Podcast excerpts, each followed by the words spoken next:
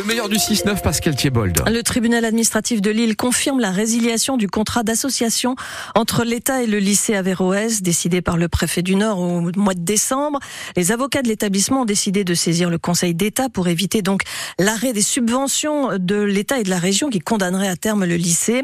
Amel Afeugé est la porte-parole des enseignants et personnels du lycée Averroès. Elle était notre invitée ce matin à 8h moins le quart. Elle nous confiait son désarroi. Pour moi, c'est disproportionné. Et encore une fois, les conséquences, euh, voilà, je pense que voilà, il faut bien peser les, conséquences des enseignants qui aujourd'hui vont devoir dire euh, à leurs élèves, euh, leur expliquer tout ça, et que finalement, ben, nous qui, euh, moi en tant que professeur d'histoire-géographie UMC, qui ne cesse de répéter à mes élèves que ce sont des citoyens français à part entière. Alors là, franchement, je ne sais pas comment je vais amener le sujet.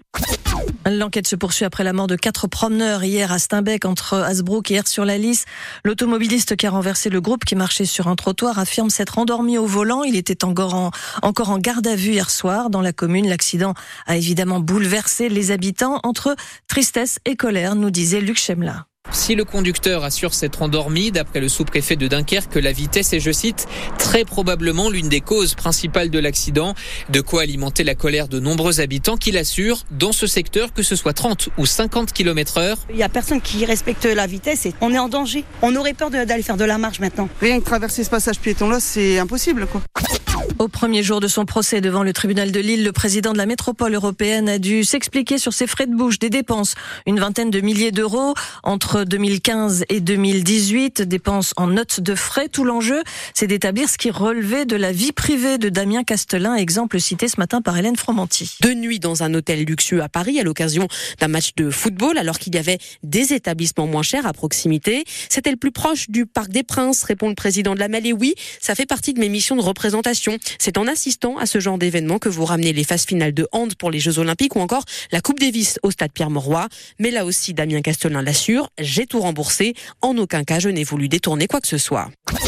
344 personnes isolées par la marée en 2023, quatre morts depuis le début de l'année sur les côtes de la Manche et notamment hier une femme de 67 ans piégée par la remontée de l'eau sur la plage de Sainte-Cécile à Camier. Les grandes marées se poursuivent aujourd'hui avec de forts coefficients et des appels à la prudence martelés par les autorités. Olivier Devron est le directeur du Cross Greené qui mène les opérations de secours. C'est vrai qu'on se dit avec tous les moyens de communication, les moyens de s'informer qu'on a actuellement sur un téléphone portable, on peut voir très facilement l'état de la marée. Moi, je suis assez effaré du nombre de cas de gens qui se laissent attraper par la marée et c'est quand même une situation particulièrement stupide de mourir dans ces conditions-là.